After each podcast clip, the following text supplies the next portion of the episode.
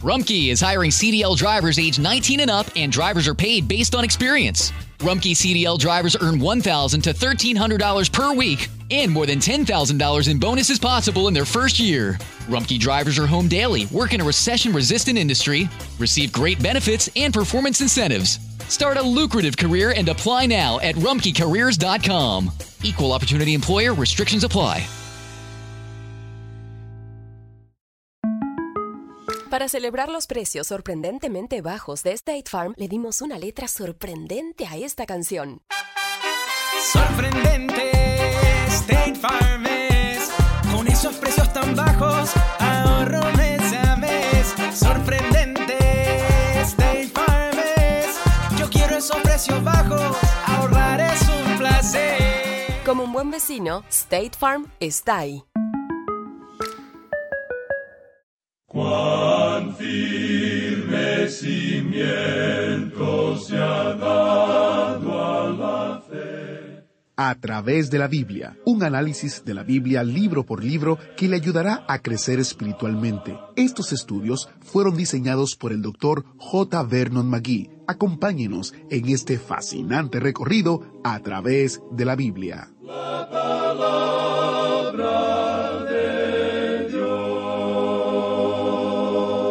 Hoy en A través de la Biblia, nuestro maestro Samuel Montoya nos está enseñando sobre uno de los pasajes más importantes del Nuevo Testamento. Hechos 1.8 registra las órdenes de marcha de Jesús para la iglesia, y eso nos incluye a usted y a mí. También conoceremos a Esteban, el primer mártir. ¿Qué tal si oramos para iniciar? Este estudio está interesante. Padre Eterno, nos presentamos delante de ti para que tu palabra obre en nuestra mente y nuestro corazón, motivándonos a vivir para tu gloria. En el nombre de Jesús oramos. Amén. Ahora iniciamos nuestro recorrido bíblico de hoy con las enseñanzas del Dr. Magui en la voz de nuestro hermano Samuel Montoya. En nuestro recorrido por el libro de los Hechos de los Apóstoles, llegamos hoy al capítulo ocho. En este capítulo tenemos la conversión del eunuco etíope. Acabamos de llegar a la segunda división mayor del libro de los Hechos, que describe la obra del Señor Jesucristo mediante el Espíritu Santo a través de los apóstoles en Judea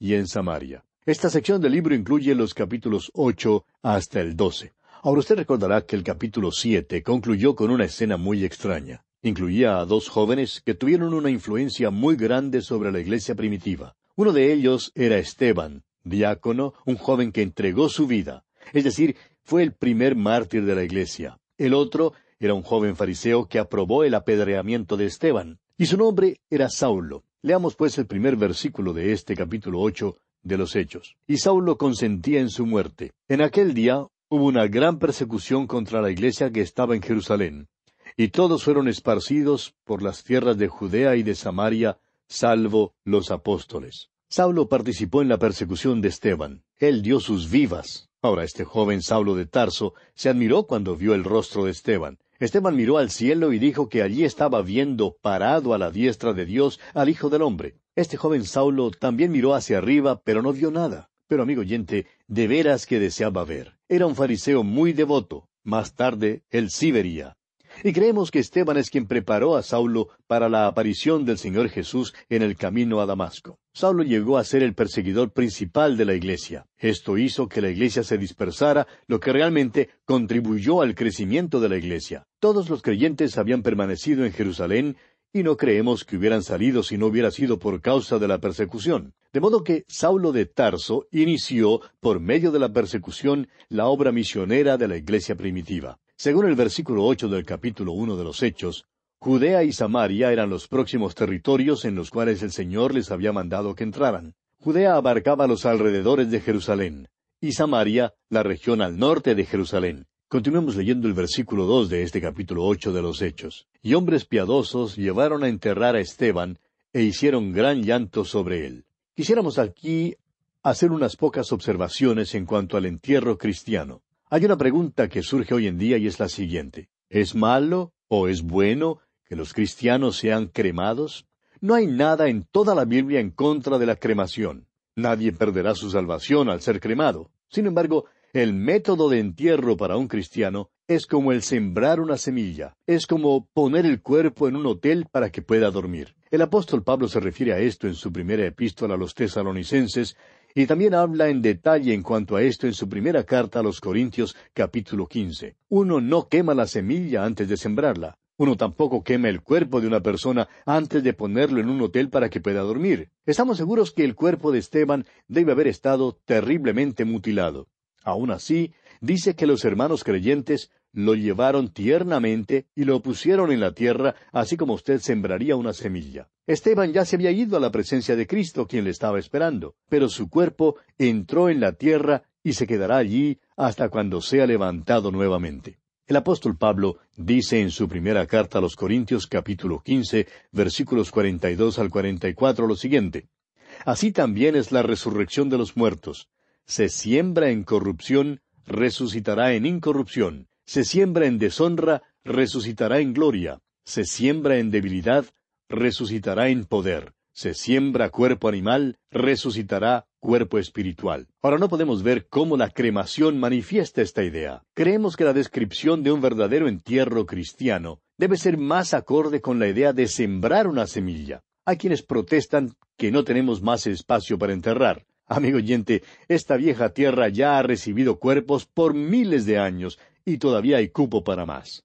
Allá en el libro de los Proverbios, capítulo treinta, versículos quince y dieciséis, leemos Tres cosas hay que nunca se sacian. Aun la cuarta nunca dice basta.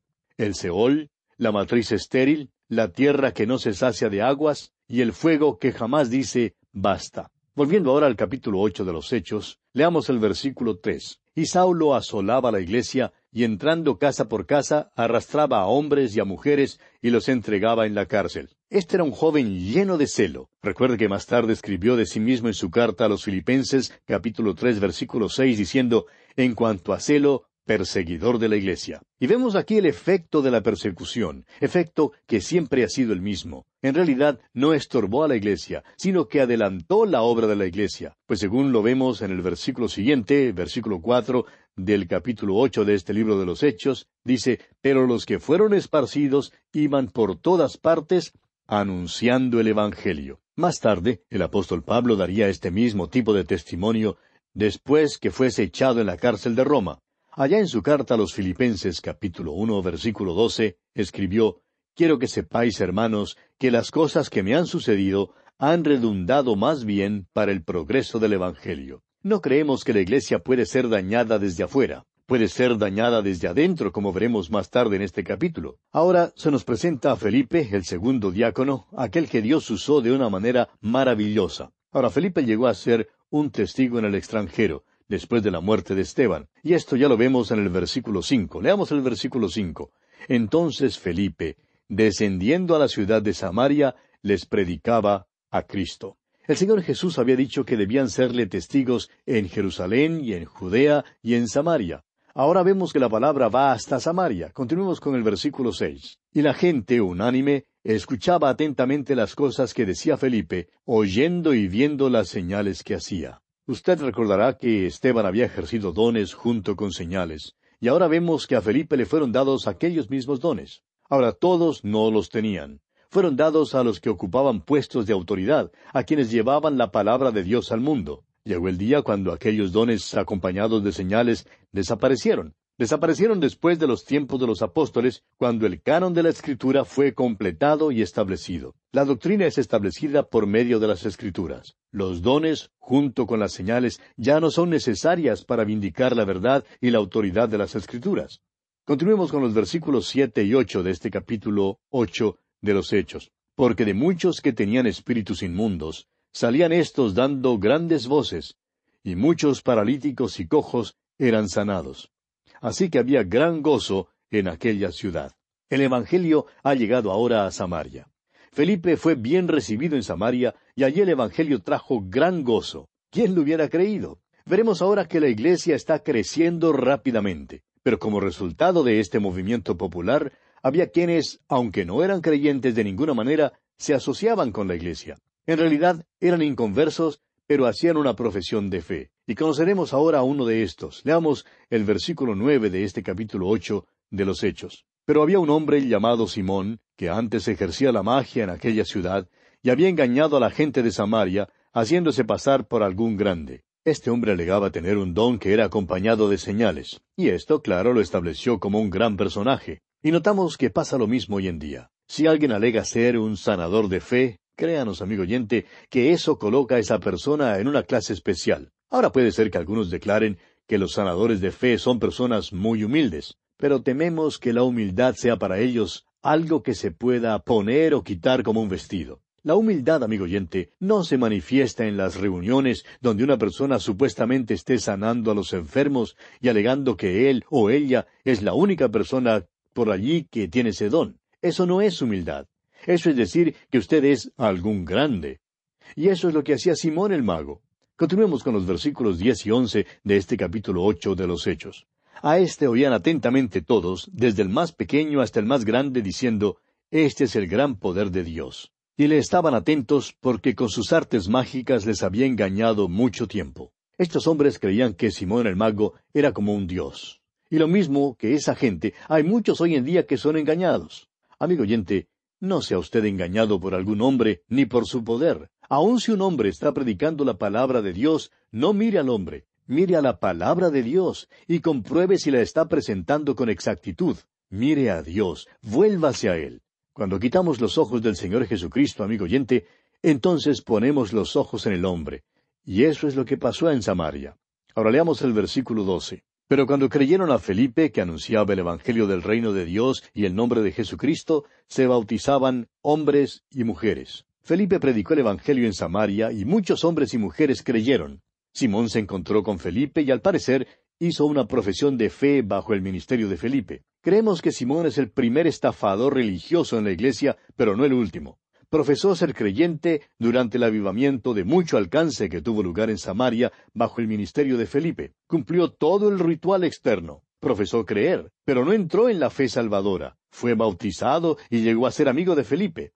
Ahora el versículo trece dice, También creyó Simón mismo, y habiéndose bautizado, estaba siempre con Felipe.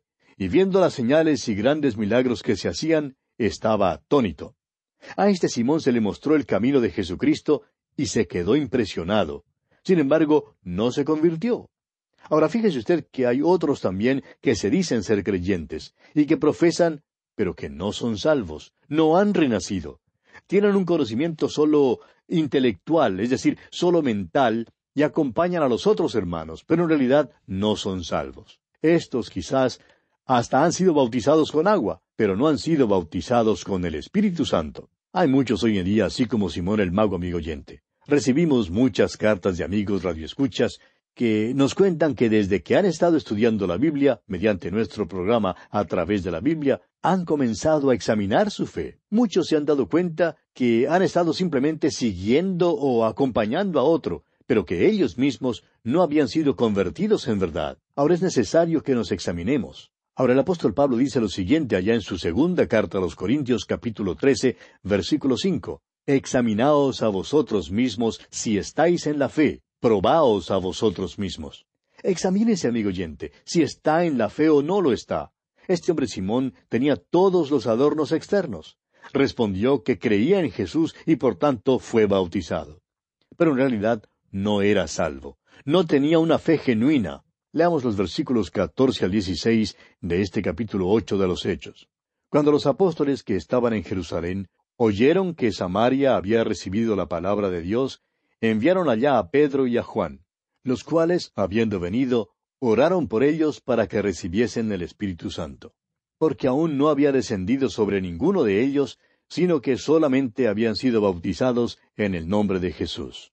Cuando los apóstoles se enteraron de que había un gran movimiento del Espíritu en Samaria, enviaron a Pedro y a Juan para verificarlo, y hallaron una gran compañía de creyentes que profesaban, pero que no habían sido renacidos realmente, no habían sido bautizados con el Espíritu Santo. El Espíritu de Dios no moraba en ellos, no eran salvos. Habían cumplido una ceremonia externa, y amigo oyente, el cumplir una ceremonia no le hará cristiano. Vemos aquí que a Simón, por ejemplo, le gustó la idea de hacer milagros. Ahora leamos el versículo 17. Entonces les imponían las manos y recibían el Espíritu Santo. Es posible que Felipe no hubiera explicado todos los hechos y las condiciones del Evangelio. Puede ser que ellos no los hubieran aceptado. En todo caso, ahora son traídos a una compañía con los apóstoles. ahora creen al Evangelio y creen en el Señor Jesucristo. Y ahora el Espíritu de Dios ha entrado en ellos. Creemos que es necesario considerar esto a la luz de su medio circundante histórico. La comisión fue dada a los apóstoles de que abrieran cada nueva región al Evangelio. En el día de Pentecostés, el Evangelio fue proclamado en Jerusalén. Ahora Pedro y Juan debían llevarlo a Samaria y a Judea. El apóstol Pablo sería el apóstol a los gentiles. Dios lo planeó de tal manera que un apóstol abriría cada nueva región del mundo a la predicación del Evangelio. Jesús les había mandado que hicieran eso. Y ahora lo vemos cumpliéndose aquí en Samaria. Leamos ahora los versículos 18 y 19 de este capítulo 8 de los Hechos. Cuando vio Simón que por la imposición de las manos de los apóstoles se daba el Espíritu Santo, les ofreció dinero, diciendo, Dadme también a mí este poder, para que cualquiera a quien yo impusiera las manos reciba el Espíritu Santo. Simón el mago quería pagar por el don. ¿Por qué? Porque este hombre era un estafador religioso. Quería emplearlo para ganancia propia. ¿Cuántas alegaciones similares son hechas hoy en día, amigo oyente? Alegan que grandes milagros se hacen en sus reuniones y humildemente dicen que ellos no tienen nada que ver con esos milagros. Si es así, ¿por qué pues permiten seguir con esta clase de engaño? En realidad, la palabra que se usa aquí es hechizar. Engañan a la gente por hechizo. Hoy en día, amigo oyente, hay estafadores religiosos también que engañan a multitudes de personas. Y esto es lo que daña a la iglesia. La persecución de afuera no dañó a la iglesia, dispersó a la iglesia y en realidad ayudó para el adelanto del Evangelio. Lo que dañó a la iglesia, amigo oyente, fue la entrada de hombres que profesaban ser creyentes cuando en realidad no lo eran. La iglesia siempre es dañada cuando esto ocurre. Lo mismo ocurrió con el Señor Jesús. Fue traicionado desde adentro. Uno de sus propios discípulos lo traicionó. Su propia nación lo traicionó al imperio romano. El imperio romano le crucificó. Y todavía ocurre lo mismo en el día de hoy. La iglesia es traicionada desde adentro. Es como el caballo de madera que fue traído a la ciudad de Troya. La ciudad era impenetrable, era invulnerable hasta cuando el caballo de Troya se metió adentro el diablo principió por perseguir a la iglesia luchando contra ella desde afuera, y descubrió que no tenía éxito. La persecución simplemente esparcía el Evangelio.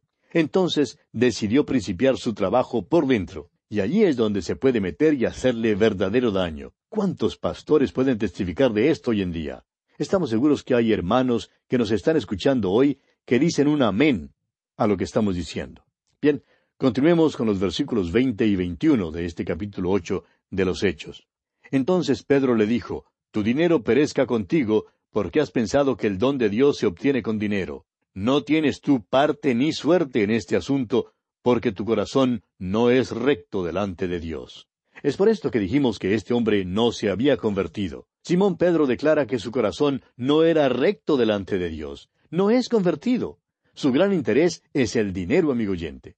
Eso era lo que le importaba a este hombre. Ahora los versículos 22 y 23 dicen, Arrepiéntete pues de esta tu maldad, y ruega a Dios si quizás te sea perdonado el pensamiento de tu corazón, porque en hiel de amargura y en prisión de maldad veo que estás. No se lo puede decir más claro que esto, amigo oyente. Simón Pedro lo dice con toda claridad. Y ahora observe usted lo que ocurre aquí en el versículo 24. Respondiendo entonces Simón dijo, Rogad vosotros por mí al Señor, para que nada de esto que habéis dicho venga sobre mí. Ahora Simón no pide ser salvado. Fíjese usted que no ora que sea salvado. Simplemente no quiere que ninguna de estas cosas le pasen. Ahora no somos jueces, pero no creemos que este hombre jamás fue salvo. Continuemos con el versículo 25. Y ellos, habiendo testificado y hablado la palabra de Dios, se volvieron a Jerusalén, y en muchas poblaciones de los samaritanos anunciaron el Evangelio. El Evangelio principia su viaje hasta lo último de la tierra. La iglesia principió en Jerusalén. Los apóstoles estaban allí y una iglesia se estableció allí. Pronto el centro de operaciones se cambiaría a Antioquía. Más tarde se cambiaría a Éfeso. Luego se cambiaría a Alejandría y más tarde a Roma. Ahora hoy en día no creemos que haya ningún centro en particular para la iglesia. Ha salido hasta lo último de la tierra. Ahora creemos que uno de los vehículos más eficientes para hacer que el Evangelio llegue hasta lo último de la tierra es la radio. Claro que es un método mecánico. Es muy probable que hayamos fallado en cuanto a nuestras relaciones personales los unos con los otros.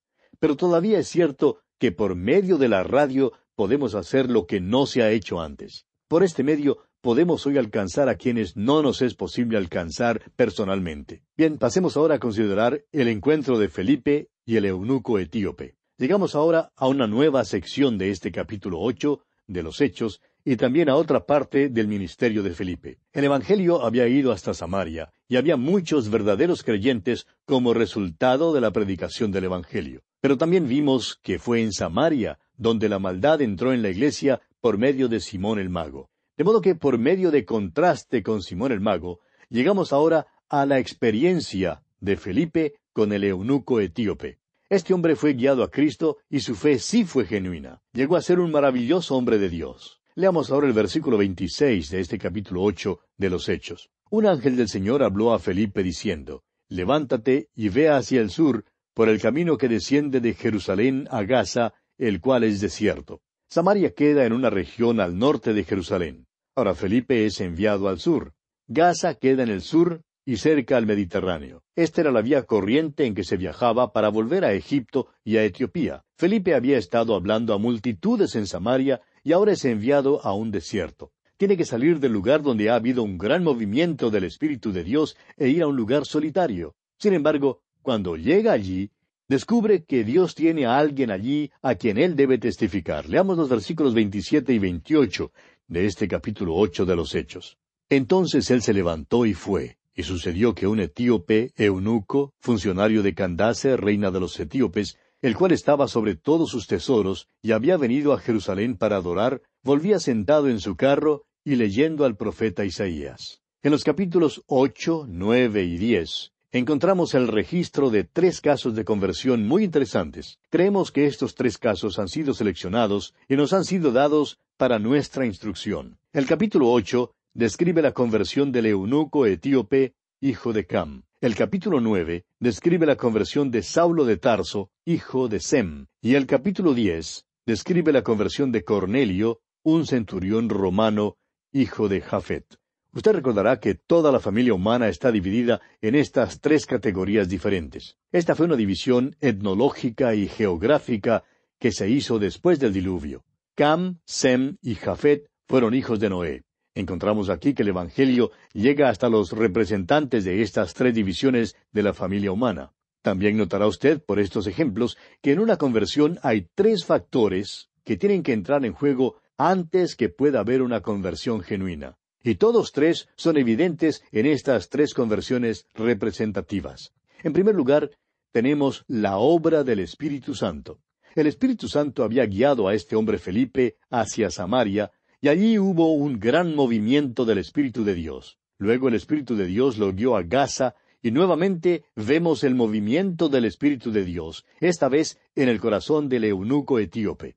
El Espíritu de Dios había ido delante de Felipe para preparar los corazones que serían alcanzados con el Evangelio, y el Espíritu Santo también preparó al mensajero. Esta dirección del Espíritu de Dios es un punto esencial, y tememos que muchísimo del trabajo que se hace hoy en día se esté haciendo de una manera casual, sin la dirección debida del Espíritu de Dios. Creemos que es necesario orar y orar mucho antes de hablar con alguien en cuanto al Evangelio debemos hablar con Dios antes de hablar con cualquier individuo acerca del Señor. No es simplemente que necesitemos que el Espíritu Santo nos guíe. Lo que necesitamos es que el Espíritu de Dios vaya delante de nosotros para preparar el camino y para llamarnos a ir a donde Él está. Queremos ir a donde el Espíritu de Dios está obrando. Esto es lo primero que es esencial en la conversión. Hallamos esto en la conversión del eunuco etíope y también en la conversión de Saulo y de Cornelio. Pero vamos a detenernos aquí, amigo oyente, porque se nos acabó el tiempo. Que Dios le bendiga abundantemente. Muchas gracias al maestro Samuel Montoya. Si Dios lo permite, mañana tendremos un asiento especialmente para ti en el autobús bíblico. Hasta la próxima. ¿Fue de ayuda para usted el estudio de hoy? ¿Desea enviarnos algún comentario de lo que ha estado escuchando? Entonces escríbanos, no espere más. Nuestro correo electrónico es atv@transmundial.org. atv@transmundial.org. Si desea recibir las notas y bosquejos de lo que estamos estudiando, suscríbase gratis en nuestra página en Internet, a través de la Biblia.org barra notas, a través de la Biblia.org barra notas.